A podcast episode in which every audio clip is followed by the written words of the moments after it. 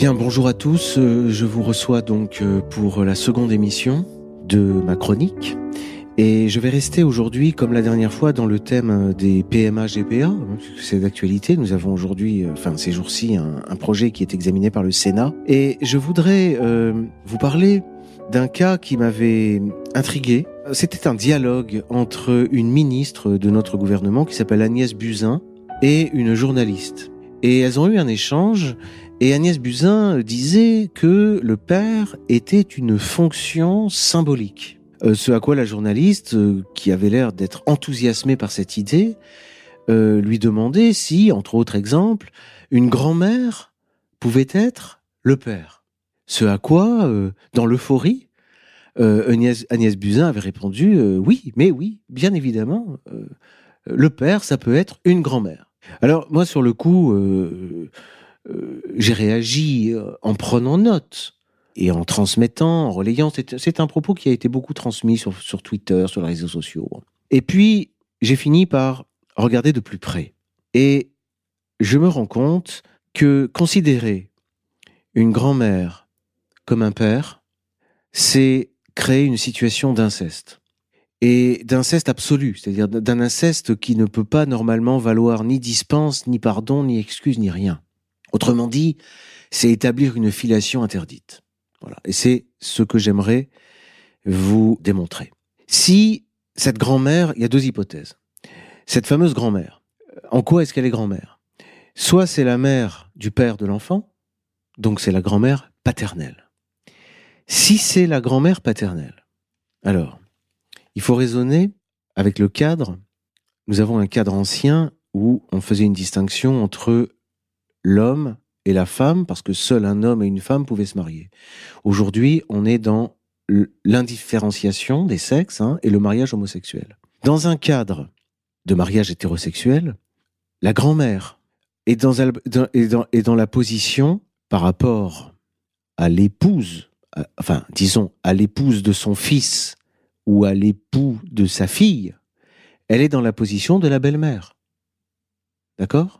Vous avez une mère qui est mariée avec un homme, donc qui est le père, et le père a une mère lui-même. Donc, au regard de cette mère, cette grand-mère, la première mère, hein, l'épouse, est ce qu'on appelle euh, la belle-fille. Hein, c'est la belle-fille.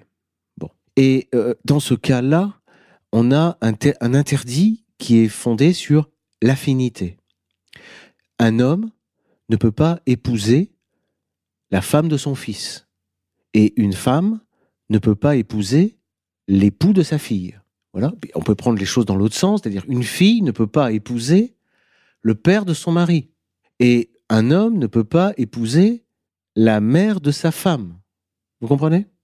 Or, si la grand-mère devient le père, c'est exactement ce qui se passe. Voilà. Il n'est pas évident que les choses soient très claires pour tous nos auditeurs, mais en tout cas, je préconise d'opérer avec un schéma, mais je peux vous garantir que quand Agnès Buzyn dit oui, une grand-mère peut être un père, on est dans un cas d'inceste.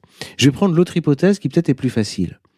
Si cette grand-mère, c'est la mère de la mère de l'enfant. On a un enfant, il a une mère, cette mère, elle a une mère, la grand-mère.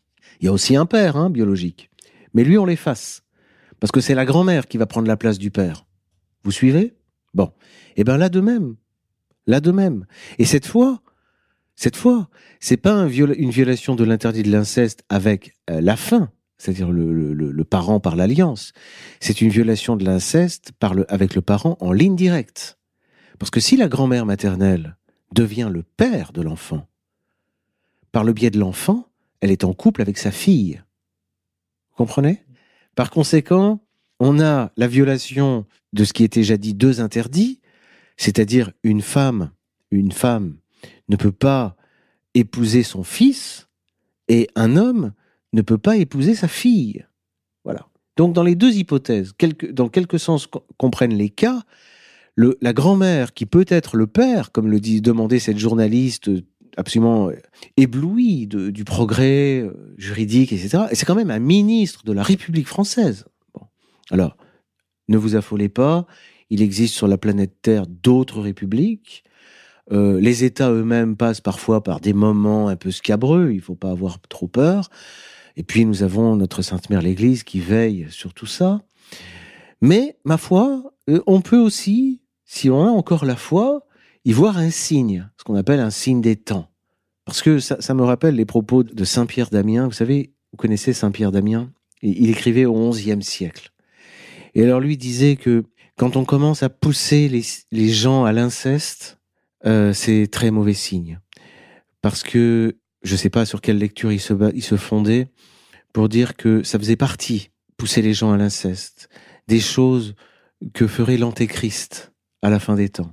Et le fait que l'on soit comme ça, qu'il y ait des gens qui défendent des doctrines aussi poison, des doctrines aussi mortifères, lui, il voyait l'action du précurseur du serpent. C'est-à-dire que euh, c'était le signe pour lui, comme pour tous les gens, tous les hommes du Moyen Âge ont cette conscience extrêmement vive que l'antéchrist est présent, il est vivant, il est là, il est à l'œuvre. Et on le voit, parfois on peut même le dévisager, euh, et chez certaines personnes. Après, ça, ça fait beaucoup de polémiques. Hein. Créer quelqu'un d'antéchrist, c'est jamais très sympathique. Peut-être de nos jours, c'est mieux vu, mais en tout cas, à l'époque, ça l'était pas. Et on peut, en tout cas, dénicher, démasquer les agents qui travaillent pour lui, sous son inspiration. Vous voyez? Pousser les gens à l'inceste, c'est faire le travail de l'antéchrist, c'est pousser les gens au péché, c'est pousser les gens d'ailleurs, pour le dire dans des termes beaucoup plus modernes, c'est pousser les gens à la folie. Et ça, c'est vraiment le, sens général de toutes ces lois sur la parenté, la filiation, etc. Comme disait Pierre Legendre, on, on prive les jeunes générations de l'accès au langage. Parce que c'est le langage qui doit leur permettre de dire un père, une mère. Vous savez, un enfant commence par dire papa, maman. Mais comment voulez-vous qu'un jeune homme ou qu'une jeune femme se retrouve dans ce marécage de, concepts compliqués où euh, on le pousse à commettre des choses euh, qui... Enfin, c'est la folie. En fait, il y a deux murs. Il y a un mur, c'est à la fois la folie et le crime. Je vous remercie.